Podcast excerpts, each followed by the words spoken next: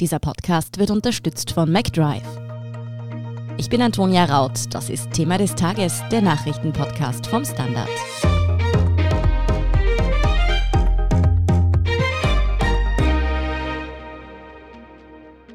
Finanzminister Gernot Blümel hat am Mittwoch das Budget präsentiert. Es ist ein Krisenbudget. Milliarden sollen in den Arbeitsmarkt und in die Wirtschaft fließen, um die Corona-Krise abzufedern. Trotzdem will Blümel das Defizit bis 2024 auf 1,5 Prozent senken. Wer vom neuen Budget profitieren dürfte, wieso eine Steuerreform wohl noch auf sich warten lässt und warum der ehemalige Sparreformminister eine 180-Grad-Wende gemacht hat, erklärt Gerald John vom Standard. Gerald, als Finanzminister Gernot Blümel ins Amt kam, hat er noch stolz berichtet, mit seinem Konto noch nie im Minus gewesen zu sein. Das Budget, das er heute präsentiert hat, passt aber gar nicht zu diesem Bild des sparsamen Ministers. Was ist denn passiert? Naja, passiert ist dazwischen, zwischen seinen Aussagen und dem Budget, was er jetzt vorlegt, natürlich die Corona-Krise. Und das schlägt sich natürlich nieder. Also die Corona-Krise kostet aus mehreren Gründen Geld. Einerseits brechen die Steuereinnahmen des Staates ein, weil Unternehmen Umsatzverluste haben und dann weniger Steuern und Abgaben an den Staat abliefern. Es gibt mehr Arbeitslose, das kostet mehr Geld, weil auch die liefern dann weniger Steuern ab, beziehungsweise muss der Staat das Arbeitslosengeld finanzieren. Dazu hat der Staat auch Hilfspakete und nicht so knapp geschnürt. Da geht es in die Milliarden von der Kurzarbeit Kurzarbeit bis zu irgendwelchen bestimmten Hilfsfonds und all das kostet Geld. Deswegen ergibt sich aus dem Budget, das der Blümel heute vorgestellt hat, ein sattes Defizit. Also heuer soll es schon 9,5 Prozent des Bruttoinlandsprodukts, also der Wirtschaftsleistung, betragen. Im nächsten Jahr soll es dann sinken auf 6,3 Prozent der Wirtschaftsleistung. Aber das ist jetzt im Vergleich immer noch sehr hoch. Also in den letzten Jahren war Österreich deutlich niedriger in Richtung Nulldefizit. Das kommt eben daher, dass die Ausgaben des Staates im nächsten Jahr rund 97 Milliarden deutlich höher liegen als die Einnahmen. 9,5 Prozent, du hast es bereits angesprochen, das ist ziemlich viel, aber wie viel ist es denn? Wie kann man das einordnen? Ist das was, das alle paar Jahrzehnte mal passiert? Ist das so ein richtiges Krisenjahr einfach oder kann das schon öfter mal vorkommen? Nein, das kommt nicht öfter vor, also zumindest in den letzten Jahren nicht. Also Österreich hat auch in den 90er Jahren recht hohe Budgetdefizite angehäuft, im Zuge des EU-Beitritts zum Beispiel, da sind ganz schöne Kosten entstanden, aber nicht in dieser Dimension. 9,5 Prozent des BIP, das ist beispiellos. Also man stellt sich vor, das sind 26,8 Milliarden Euro, das ist sehr, sehr viel Geld und das ist natürlich nur mit der Krise zu erklären. Und da hat sich auch die ÖVP gegenüber ihren ideologischen Vorstellungen, die halt immer auf das Nulldefizit pocht, auch ganz schön verbiegen müssen. Aber es war alternativlos. Also es war auf jeden Fall gut, dass das so gemacht wurde. Nur ungefähr, wo ist denn da das meiste Geld reingeflossen? Waren das dann die Kurzarbeitsregelungen? Waren das Soforthilfen für Unternehmen? Insgesamt hat der Schutzschirm gegen die Corona-Krise, wie es die Regierung nennt, 50 Milliarden Euro verbucht. Also das ist das Limit quasi, was festgesetzt ist. Bereits ausgezahlt worden sind rund 25 Milliarden. Die Kurzarbeit plus die ganzen Krisenbewältigungsfonds sind 25 Milliarden bisher verbucht. Also das ist nicht alles, was ausgezahlt wurde. Das ist der größte Teil. Dann gibt es Konjunkturbelebungsmaßnahmen, Haftungen für Unternehmen, aber auch Steuerstundungen, also dass Unternehmen ihre Steuern später zahlen können. Und da ist natürlich dann die große Frage, wie viel wird da jemals überhaupt zurückgezahlt? Finanzminister Blümel hat nun also auch für die Zukunft hohe Investitionen angekündigt, um die Corona-Krise abzufedern. Wohin soll da denn dann das meiste Geld fließen? Ja, in den Arbeitsmarkt, das ist ein großer Schwerpunkt. Also das Finanzministerium rechnet so, dass das ganze Budget als jetzt all inklusive für den Bereich Arbeit und Beschäftigung 29 Milliarden in zwei Jahren beträgt. Das sei ein Wert, der noch nie da gewesen ist, habe ich jetzt nicht nachgerechnet, glaube ich, aber in dem Fall auf jeden Fall.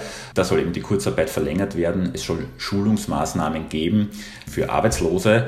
Was es aber zur Kritik der Gewerkschaft nicht gibt, sind irgendwelche Beschäftigungsprogramme, wo man versucht, versucht, Langzeitarbeitslose, die einfach keinen Job mehr finden, in gemeinnützige Beschäftigungen für die Gemeinde hineinzubringen. Also zum Beispiel könnten es Betreuungsdienste sein und so weiter. Einiges Geld geht auch in den Umweltschutz. Das ist, worauf natürlich die Grünen auch gedrängt haben. Da geht es um den Ausbau des öffentlichen Verkehrs zum Beispiel, Geld für die Bahn.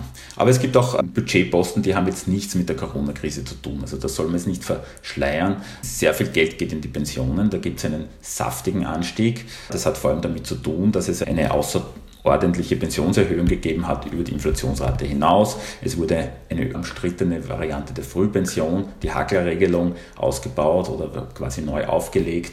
Das kostet sehr viel Geld, dazu kommt noch der demografische Wandel. Also es hängt nicht alles jetzt direkt mit der Corona-Krise zusammen.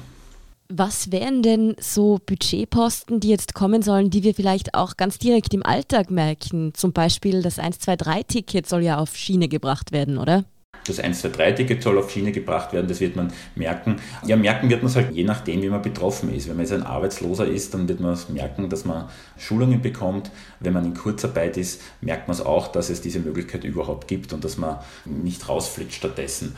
Andere Investitionen, ja, wer, wer aufs Gericht geht, kann hoffentlich hoffen, dass es nicht mehr so lang dauert, jedes Verfahren, weil der Personalstand der, der Justiz aufgebessert werden soll. Also es gibt in verschiedensten Bereichen Investitionen, werden zumindest versprochen gesprochen, auch in Bereichen, die wir jetzt von einer Regierung, wo die Grünen dabei sind, nicht unbedingt erwartet hätten. So bekommt auch das Bundesheer mehr Geld.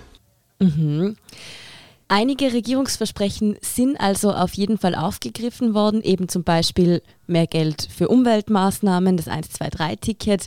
Andere vermisst man dagegen im Budget, zum Beispiel die angekündigte Steuer- und Pflegereform, oder?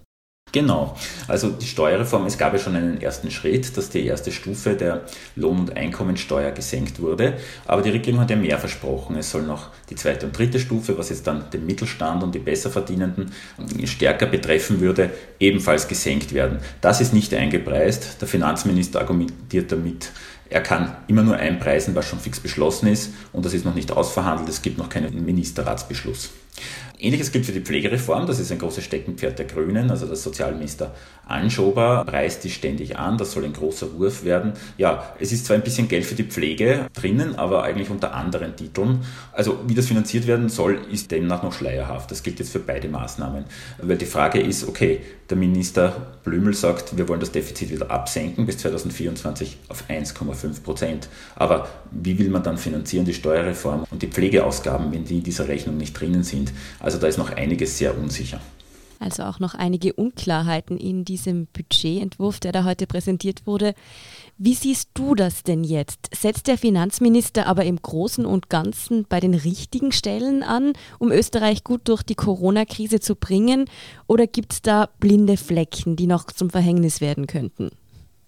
Naja, also die Grundlinie ist auf jeden Fall richtig. Ich habe ja schon angesprochen, es ist gut in einer Situation wie jetzt Schulden zu machen, nicht auf die Defizitdisziplin, die ja eh viel zu hoch gehalten worden ist in den letzten Jahren, oft in der europäischen Politik zu achten, sondern ein ordentliches Defizit anzuhäufen, um quasi Geld auszugeben zur Krisenbekämpfung. Da ist die ÖVP durchaus ideologisch über ihren Schatten gesprungen. Er hat das auch in seiner Budgetrede durchaus angeklungen. Also er möchte jetzt nicht als Jünger von John Maynard Keynes gelten. Das ist so der, der legendäre Ökonom, der eben dieses Deficit Spending propagiert hat, sondern hat sich dann schon auf die Seite des neoliberalen Säulenheiligen Hayeks geschlagen, der eben den Staat sehr kritisch gesehen hat und hat gesagt hat, äh, der Staat hemmt immer das Wachstum.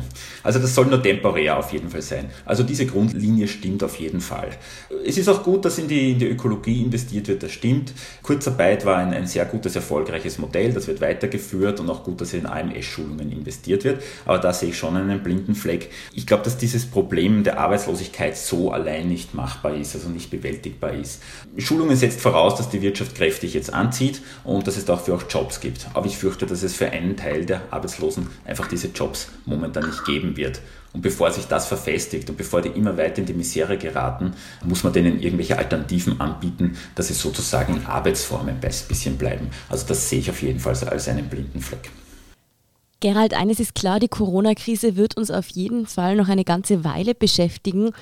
Warum geht der Finanzminister dennoch davon aus, dass das Defizit, das jetzt dieses Jahr eben bei 9,5 Prozent lag, bis 2024 auf 1,5 Prozent zurückgehen wird? Das ist ja doch relativ optimistisch, oder? Klingt so. Also es gibt jetzt mehrere Möglichkeiten. Vielleicht ist er für heuer schon zu pessimistisch. Vielleicht fällt das Defizit am Ende dann eh besser aus. Also die budgetiert natürlich immer sehr vorsichtig. Er argumentiert das so, wir brauchen nicht einmal ein Sparpaket dazu, denn wenn die Wirtschaft wieder anzieht und mit einer klugen Standardpolitik kriege man das dann schon hin. Aus den genannten Gründen habe ich Zweifel, wie gesagt, weil einige Vorhaben, die die Regierung ja hoch und heilig verspricht, wie die Steuersenkung oder die Pflegereform, da ja nicht eingepreist sind. Und es gibt natürlich die große Unsicherheit der Corona-Pandemie. Man weiß jetzt nicht, was kommen wird in den nächsten Wochen. Es gibt immer diese Gerüchte eines Lockdowns.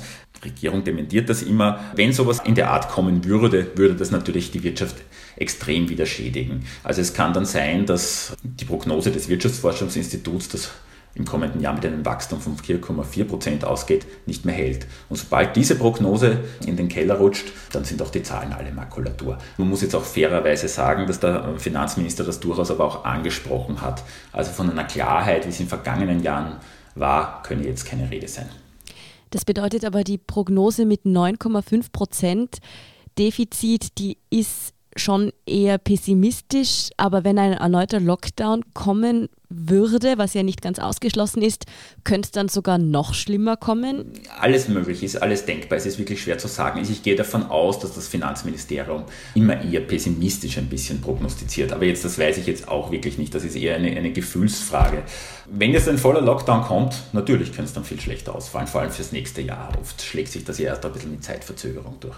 Dann hoffen wir jetzt einfach aus allen uns bekannten Gründen, dass kein solcher Lockdown mehr kommt. Vielen Dank für diesen Überblick über das Budget Gerald John. Gerne. Wir sind gleich zurück.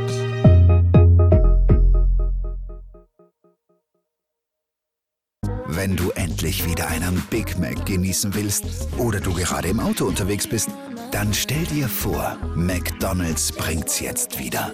Mit kontaktloser Übergabe zu dir ins Auto und kontaktloser Lieferung zu dir nach Hause. It's good to be safe mit McDrive und McDelivery. Und hier ist, was Sie heute sonst noch wissen müssen.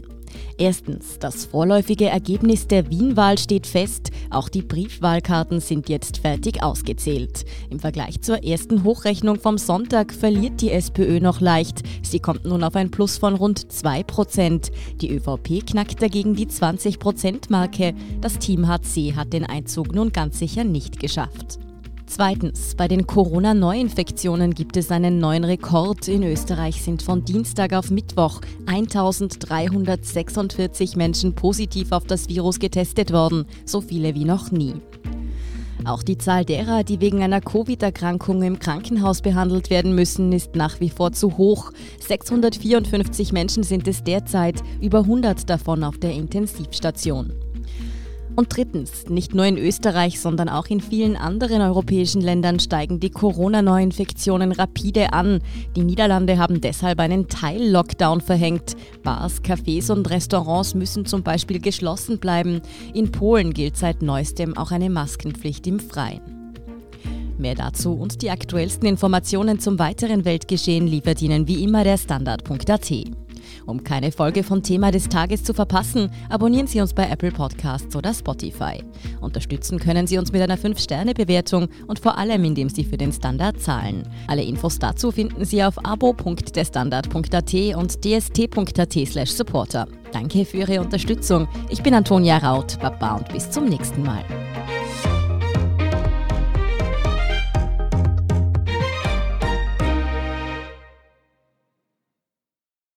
Wenn du endlich wieder einen Big Mac genießen willst oder du gerade im Auto unterwegs bist, dann stell dir vor, McDonald's bringt's jetzt wieder.